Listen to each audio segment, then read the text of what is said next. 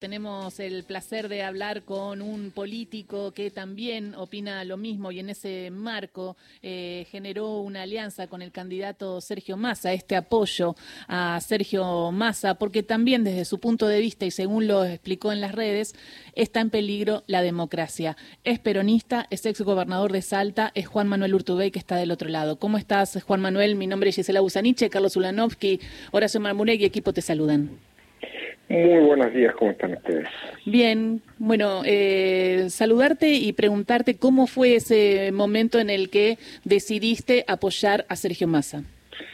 Bueno, primero apareció la convocatoria ¿no? de, de, Massa respecto de la necesidad de generar un acuerdo nacional, de ampliar este, la, la base de sustentación de un posible gobierno sobre la base de acuerdos que permitan que la Argentina pueda llegar a política de Estado.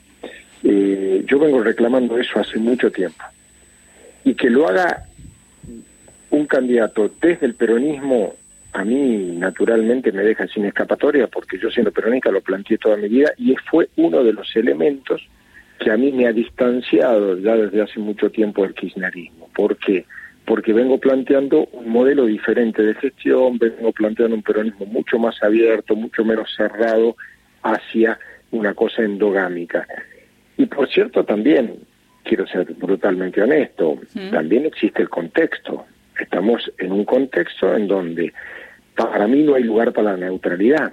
Nosotros dentro de 10 días vamos a elegir entre dos modelos de país diametralmente opuestos, eh, y desde mi humilde modo de ver, el modelo de país que plantean desde la libertad avanza eh, es algo que pone en peligro la convivencia democrática de los argentinos. Entonces, eh, si yo tengo esa mirada, pues no tengo lugar para especular, tengo que ir a fondo y defender lo que pienso. Y en ese sentido, si gana Sergio Massa, ¿sería de alguna manera parte de, del gobierno desde algún lugar con responsabilidad? No me lo he planteado ni lo hemos hablado, mm. con total sinceridad lo digo, pero porque primero hay una etapa previa. Eh, en el campo solemos decir que no hay que contar los antes de la aparición, ¿no? O sea, mm. primero este, hay que lograr sostener esto. Después veamos eh, quiénes sean los mejores para que puedan llevar adelante. Eh, he ocupado tantos cargos públicos durante tanto tiempo que estoy en una fase en mi vida en donde si lo puedo evitar, lo digo con sinceridad, lo hago. Pero bueno, eh, no es un tema que, hoy lo he hablado ni vaya discutido. Y pienso también que usted fue un férreo opositor también a las formas del anti del kirchnerismo, eh, se pronunció antikirchnerista y ahora de alguna manera está en esta alianza de Unión Nacional, en donde se habla de kirchnerismo y antikirchnerismo o ya se habla de o se volvió al peronismo antiperonismo desde su punto de vista. Lo que pasa es que claro, son fases temporales, o sea, eh, en el tiempo, en la vida lo que hay que entender es que las cosas no son para siempre. Y lo que queda son los principios, eh, particularmente en el, en el peronismo quedan los principios de nuestra doctrina. Y eso que es que solemos llamar peronismo, pero que en definitiva tiene que ver con la doctrina profundamente social.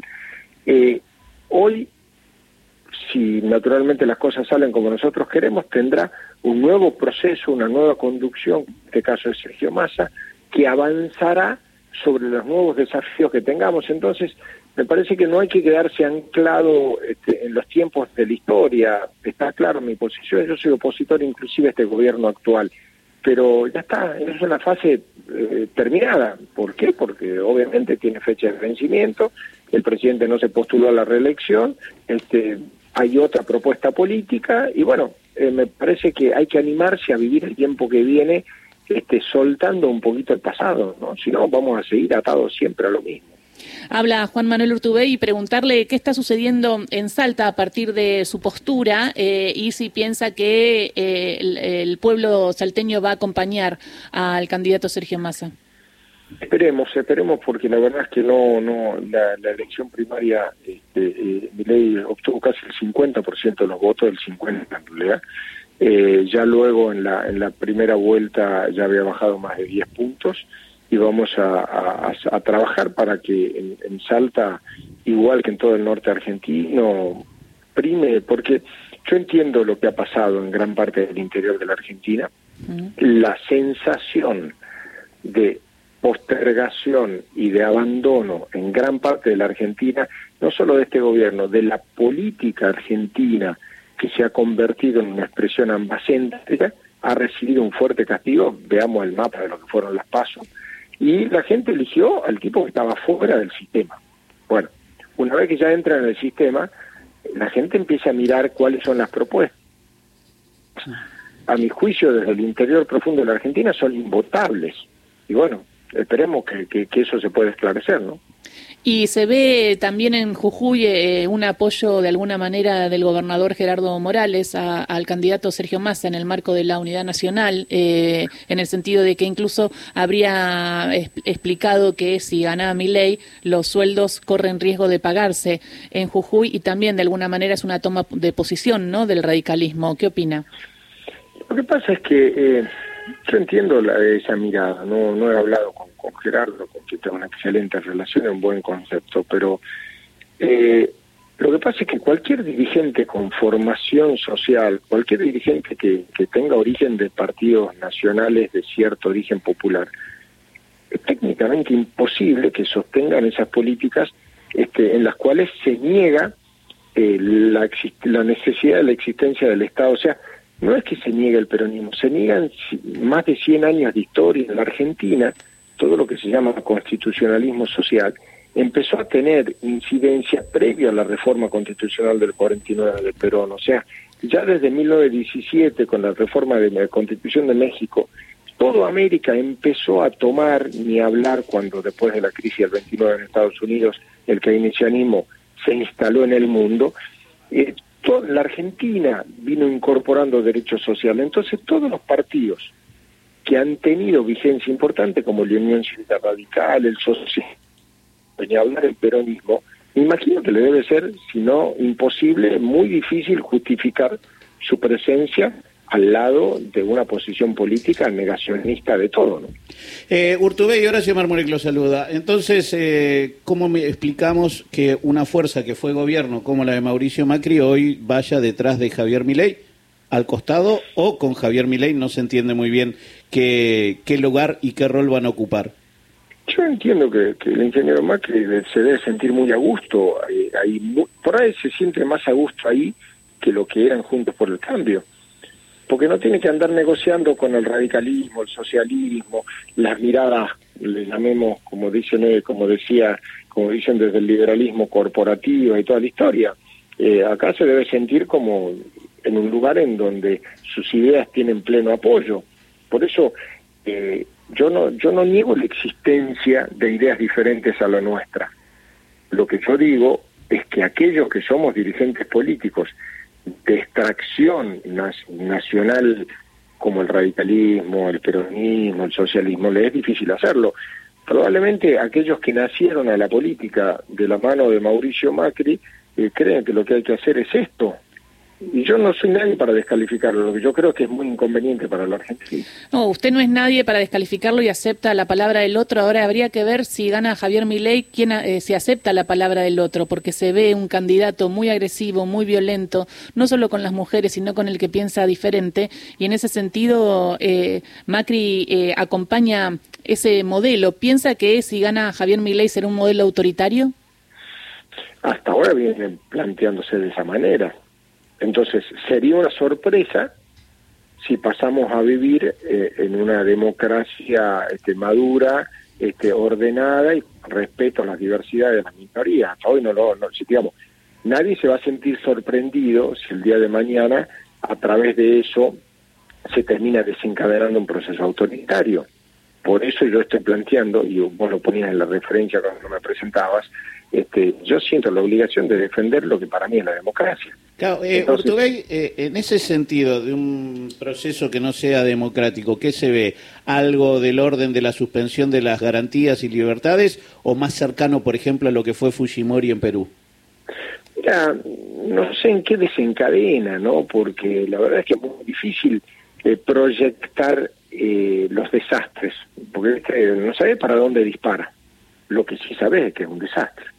Entonces, ¿por qué? Porque en definitiva eh, las medidas que se plantean, eh, yo, digamos, trato de no, de no, de no sentarme a, evaluarlas una por una.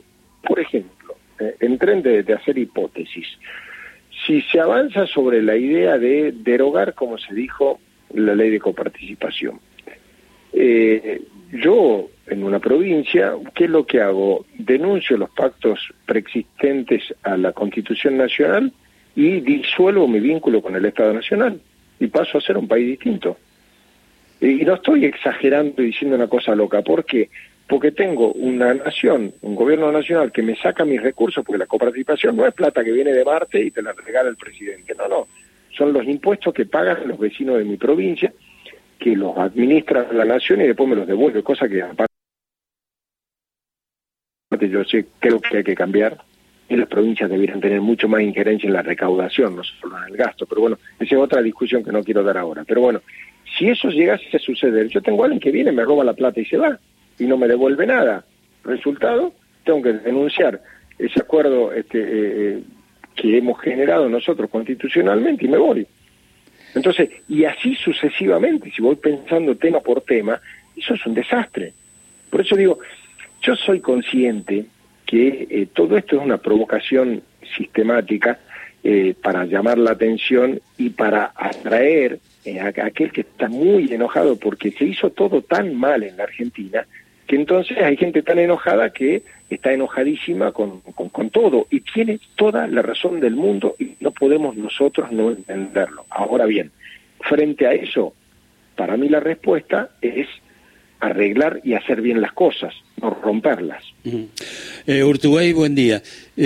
buen día. Vio que, vio que ahora hay un modelo, en fin, de intercambio personal denominado micromilitancia.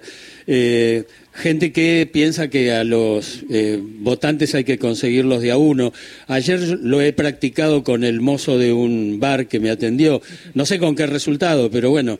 Eh, lo que le quiero preguntar es si, si le ha tocado a usted en estos días hablar con gente que votó, que quiere votar a mi ley es una especie de desafío profesional que tenemos los dirigentes políticos. Es como cuando tenés, tengo una hermana que es psicóloga, y entonces te empieza a hacer terapia y dice, para, para, déjala, para de laburar, le digo yo, bueno, y acá pasa lo mismo, digamos. Este, los, los, dirigentes políticos tenemos ese desafío siempre, y a mí me pasa este, de plantear ese tipo de cosas, eh, y claro, eh, llega un momento en que la respuesta, en definitiva, eh, es estatada por, ¿por qué hablo yo de todo esto? Justamente por, por mi experiencia en esa, como le llamamos, micromilitancia, que es mm. el fracaso de que se hace todo mal. Entonces, como está todo mal, no sirve para nada. Entonces, yo pongo el ejemplo del auto. Le digo, mira, un menor agarra, saca un auto, eh, alcoholizado va y hace un desastre. Eh, entonces, la respuesta es, vamos a prohibir los autos. Bueno, prohibir los autos, entonces no va a haber ambulancia, no va a haber bomberos, no va a haber nada. No, no hace que este, haya controles, que los menores no, no, no, se roben el auto. En esta charla que tuvieron con Sergio Massa, cuando se encontraron, cuando Sergio le explicó de alguna manera este gobierno de unidad nacional y este deseo de ser presidente, eh, ¿cómo lo vio y, que, y si me puede contar qué lo hizo convencerlo? Eh, primero me convenció la invitación, porque yo lo conozco a Sergio de hace muchos años, pero muchos, muchos años. Este, y, justamente nuestro distanciamiento fue cuando él se incorporó al frente de todos, que yo no, no, no, estuve de acuerdo y no estoy de acuerdo con eso. Eh, pero claro, vi un dirigente que va ganando experiencia, que va ganando conocimiento, eh, obviamente uno de los tipos que más debe conocer el Estado en la Argentina, eso es un activo hoy en un país con la crisis que tenemos y aparte con una mirada muy clara respecto de a dónde estamos parados y a dónde tenemos que ir. A mí la verdad es que me generó una, una muy buena impresión que, que naturalmente me convenció en el acto. Muchísimas gracias por esta charla, estas reflexiones con Radio Nacional. Eh, bueno, y atentos y seguimos hablando eh, antes o después del 19. Un gusto, Urtubey. Igualmente que tengan un lindísimo día. Juan Manuel Urtubey, ex gobernador de Salta, eh, parte de esta alianza en el marco de la Unidad Nacional eh, que apoya a Sergio Massa y volvemos a decir que hablaba de que Sergio Massa sería un nuevo cambio respecto a, su postura y además de que desde su punto de vista peligra la democracia si gana Javier Milei.